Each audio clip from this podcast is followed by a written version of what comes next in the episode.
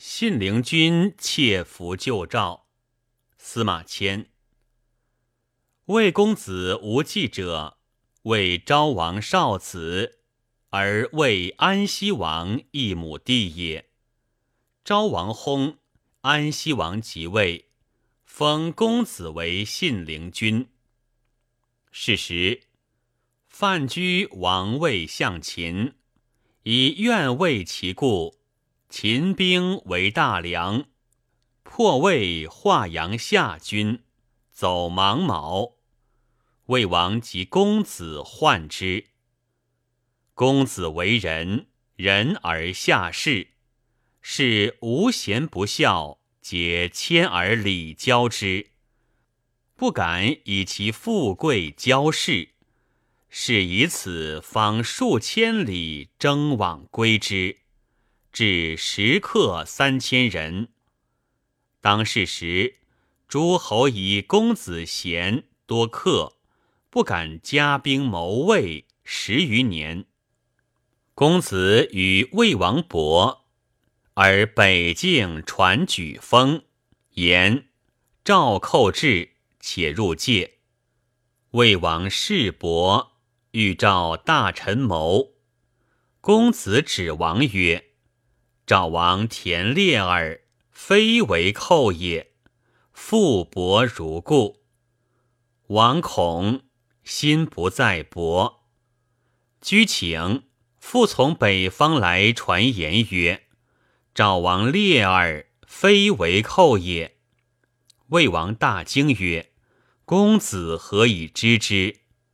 公子曰：“臣之客有能深得赵王阴事者，赵王所为，客则以报臣，臣以此知之。”事后，魏王魏公子之贤能，不敢任公子以国政。魏有隐士曰侯嬴，年七十，家贫，为大梁仪门监者。公子闻之，王请与后位之，不肯受，曰：“臣修身节性数十年。”终不以监门困固而受公子财。公子于是乃置酒大会宾客，坐定。公子从车骑，须左，自迎仪门侯生。侯生设壁衣冠，直上在公子上座，不让，欲以关公子。公子直佩玉弓，侯生又谓公子曰：“臣有客在仕途中，愿往车骑过之。”公子引车入室，侯生下见其客诸害，必逆故久立，与其客语，微察公子。公子颜色愈和。当世时，为将相宗室宾客满堂，待公子举酒，世人皆观公子直佩，从即皆窃骂侯生。侯生视公子色终不变，乃谢客就车。至家，公子引侯生坐上座，便赞宾客。宾客皆惊，酒酣，公子起，为寿侯生前。侯生因谓公子曰：“今日迎之谓公子亦足矣。迎乃仪门报官者也，而公子亲往车骑自迎迎，于众人广坐之中，不宜有所过。”今公子故过之，然迎欲救公子之名，故久立公子车骑侍中，过客以观公子。公子欲公，使人皆以迎为小人，而以公子为长者，能下士也。于是罢酒。侯生遂为上客。侯生谓公子曰：“臣所过徒者诸害，此子贤者，事莫能知，故引图奸耳。公子往朔请之，诸害故不复谢。公子怪之。为安西王二十年。”秦昭王以破赵长平君，又进兵为邯郸。公子子为赵惠文王帝平原君夫人，朔谓魏王及公子书，请救于魏。魏王使将军晋鄙将十万众救赵。秦王使使者告魏王曰。吾公赵旦暮且下，而诸侯敢救者，以拔赵，必移兵先击之。魏王恐，使人指进彼，留军毕业，名为救赵，时持两端以观望。平原君使者关盖相主于魏，让魏公子曰。圣所以自负为婚姻者，以公子之高义，未能及人之困。今邯郸旦暮降秦，而未救不至，安在公子能及人之困也？且公子纵轻盛，弃之降秦，独不怜公子子也。公子患之。朔请魏王，及宾客便是睡王万端。魏王魏秦，终不听公子。公子自夺，终不能得之于王。既不独生而令赵王，乃请宾客，曰：“车骑百余乘，欲以客往复秦军。”与赵俱死，行过仪门，见侯生，具告所以欲死秦军状，辞绝而行。侯生曰：“公子免之矣，老臣不能从。”公子行数里，心不快，曰：“吾所以待侯生者备矣。”天下莫不闻。今吾且死，而侯生曾无一言半词送我，我岂有所失哉？复引车还问侯生。侯生笑曰：“臣固知公子之还也。”曰：“公子喜事，名闻天下。今有难，无他端。”而欲复秦军，譬若以肉投馁虎，何公之有哉？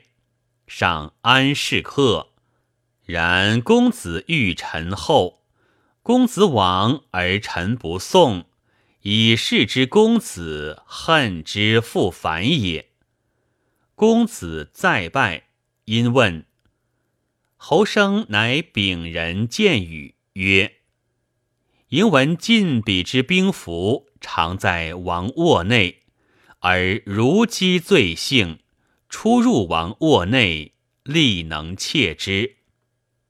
迎闻如姬父为人所杀，如姬资之三年，自王以下，欲求报其复仇，莫能得。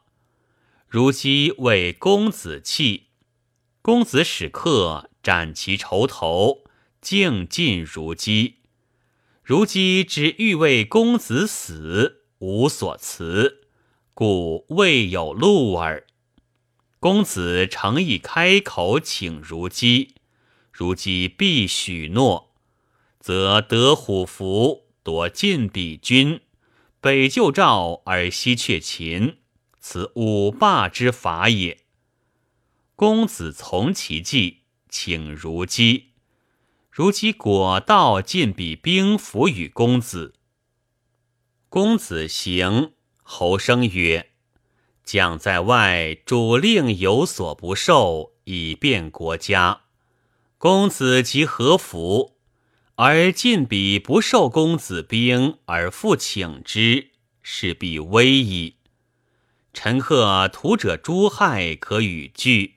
此人立事，晋彼听，大善；不听，可使击之。”于是公子弃。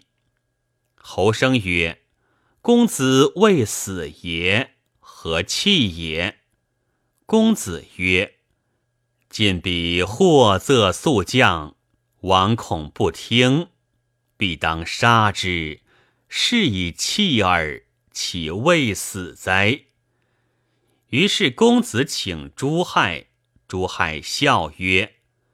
臣乃市井古刀屠者，而公子亲硕存之，所以不报谢者，以为小礼无所用。今公子有疾，此乃臣效命之秋也。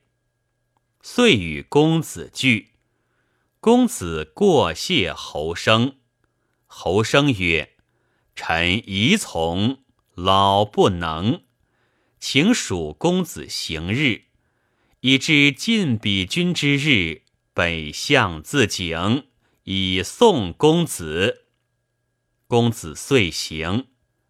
至夜，交魏王令待晋鄙，晋鄙何服，疑之，举手示公子曰：“今吾拥十万之众屯于境上，国之重任。”仅单车来代之，何如哉？欲无听。朱亥秀四十斤铁锤，锤杀晋鄙。公子遂将晋鄙军，勒兵，下令军中曰：“父子俱在军中，父归；兄弟俱在军中，兄归；独子无兄弟，归样。”得选兵八万人，进兵击秦军。秦军解去，遂救邯郸，存赵。赵王及平原君自迎公子于界。平原君复兰使，为公子先饮。赵王再拜曰：“自古贤人未有及公子者也。”当此之时，平原君不敢自比于人。公子与侯生决，至君，侯生国北向自警。这篇文章节选自《魏公子列传》，是《史记》中一篇脍炙人口的名作。就叙录历史事件来说，旧诏是文章的中心。写信陵君礼贤下士的大段文字，全为旧诏章本。从传记文学的角度看，前半写下士，后半写得势之用，二者都是为了刻画信陵君这个战国时代的名公子。《史记平林》录明代人毛坤之言曰。信陵君是太史公胸中得一人，故本传以太史公得一文。分析这篇文章，首先要看司马迁是怎样写他胸中得一人的。士之论信陵君者，多以为他的下士不同于平原君的图为豪举，也不同于孟尝君的。网罗鸡鸣狗盗之徒，好像他的下士完全出于天性，没有功利的目的。其实未必如此。个人个性不同，因此同为贵公子，下士的具体动机态度可能并不一样。但把这一行为放在当时的历史背景下来考察，便会发现。这些宗室亲贵的礼贤下士，都不是没有目的的。当时七国纷争，互相杀伐，诸侯进则欲并吞有邻与国，以广霸业；退则求所以安社稷，保邦家。在一国之内，也是尔虞我诈，互相争夺。作为宗室贵近、位居公子的人，为了巩固自己的政治地位，或仰视以言喻国中，或广蓄羽翼以备缓急。信陵君又何尝能够例外？他高出诸公子之上的地方。在于他下士除了上述目的之外，还体现了为国求贤。他一生勋绩卓著的事业，在于抗秦存赵。魏赵唇齿之邦，救赵即所以保卫，这是很浅近的道理。司马迁写信陵君，着意突出他爱国精神的一面。在救赵之后，写了他留赵十年不归。秦文公子在赵，日夜出兵伐魏。归魏之后，又写他将五诸侯兵破秦于河外的事迹。传的结尾还补了一笔：信陵君死后十八年，秦鲁魏王屠大梁。终于灭亡了魏国。这样组织材料，显然在于表明信陵君一身系魏国之安危，以突出他爱国者的形象。这样写，他自然站得比春申、平原、孟尝等贵公子高出一等。这是司马迁刻画他胸中得意人的立足点。其次。信陵君为国求事，态度确实与别的公子不同。司马迁对信陵君的刻画，在这方面也最为着力。人皆知信陵君下士，不分等地、身份、地位，却很少有人留意到，他对这些事的才识品节，事先有充分的考察和认识。他以厚礼待侯生、朱亥，这两个人果然在关键时刻为他谋划出力，直至身殉。这样写，就显出信陵君具有高人一等的实力。所谓慧眼识英雄，写信陵君亲迎侯生赴家宴一场，笔触极细。是本文前半部最精彩动人的地方。侯生是个心怀韬略的隐者，他与信陵君同处大梁，近在咫尺，不可能不知道信陵君爱事。但他从不曾干谒过这位贵公子，显然他持身严谨，在动荡纷繁的战国政局中，要择主而事。因此，公子送他厚礼，他一口拒绝。待公子亲自带车骑来接他赴家宴，他又一再考验公子的诚意。以信陵君的身份，亲自驾车，须佐以待，于侯生不可谓不恭不成。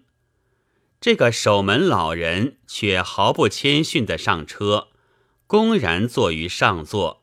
以观公子颜色。车行途中，侯生又提出要公子驾车送他去市场上看望他的朋友屠者朱亥，横生之节。到了朱亥处，故意久立与其客语，旁若无人，再一次考验公子。公子的反应却是。直配玉弓，颜色愈和，色终不变。与此同时，司马迁还逞其时有三面，数有四支之笔，插叙公子府中置酒大宴宾客，为将相宗室宾客满堂，待公子举酒，世人皆观公子直佩。从记皆窃骂侯生的场景，一边急如星火，一边慢吞吞若无其事，寓意烘托出公子屈躬下士的虔诚。文字也显得一波三折，峰峦叠起，极富戏剧性。及至侯生车到，满堂贵客等了半天，没想到公子亲自驾车迎来的，竟是这样一个衣冠褴褛的守门老头自然要宾客皆惊。这一惊，衬出了公子为人不同凡俗。公子此举出人意表，刻画一个人物。能使之不同凡俗、出人意表，自然能给读者留下深刻难忘的印象。人物鲜明独特的个性也就凸显出来了。窃符救赵一节是后半部分最激动人心的文字。司马迁把人物写的精神血气无所不具，如见如闻。强秦是六国共同的敌人，赵魏是唇齿相依的邻国，赵国的平原君又是天下闻名的贤公子，信陵君的姐夫。当赵国首都邯郸被秦兵包围，危在旦夕的时候，平原君夫妇持书求救于魏王和信陵君。行文至此，波澜复起。魏王本已派老将晋鄙率十万大军救赵，不意秦王书来，横加威胁。魏王慑于强秦的军威，怕引火烧身，传令晋鄙停止进军，情况再趋严重。闻情至此，宇宙疯狂，信陵君的人格威望。受到了严峻的挑战，他既担心唇亡齿寒，又无法说服魏王进兵。在这紧急关头，信陵君迫于公义私情，别无选择，准备带领他的门客死士同赴秦军，与赵国共存亡。这当然是极其悲壮的抉择。却是一条以肉投恶虎的下策。偏偏在这生死存亡、千钧一发之际，曾受过公子后遇的侯生和朱亥，竟逆不见面。直到公子车骑过仪门见侯生，主动告诉他准备赴秦军决死的打算，侯生依然冷漠相待。此已不能同行。读文至此，不禁心头一冷，以为赵必亡，魏必危，公子必死，而深恨人心若水，交道难论。却不料公子引车去而复返，愿闻过于侯生，引出侯生窃符救赵一番奇策高论。真如山穷水尽，忽有柳暗花明。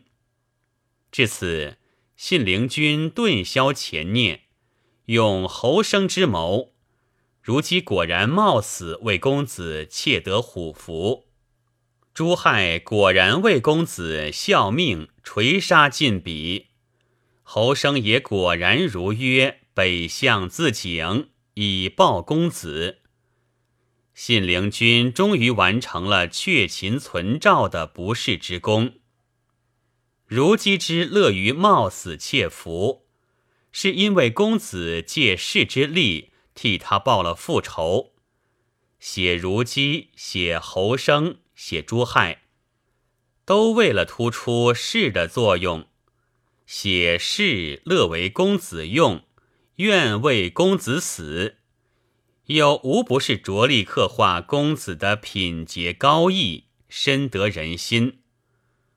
文章一起，从李煜侯生缓缓写来，信笔点染，娓娓而道，写到强秦为赵，渐觉风起云涌，波翻浪急；及至却秦存赵，则风驰电掣，四方符凑，全文结学。至此，每个人物都显示了作用，对囊者诛害之不屑公子也做了交代。